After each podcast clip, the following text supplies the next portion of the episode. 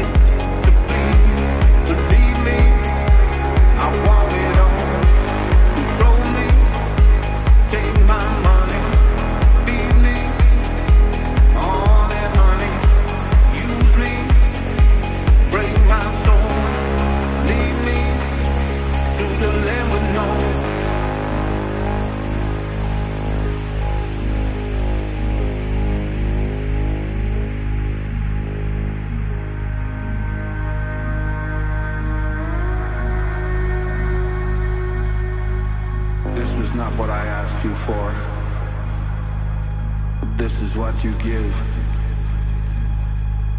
I owe you everything that I have for the life that I now live. And I want to thank you for everything that you've done, for everything you bestowed on me to be as one.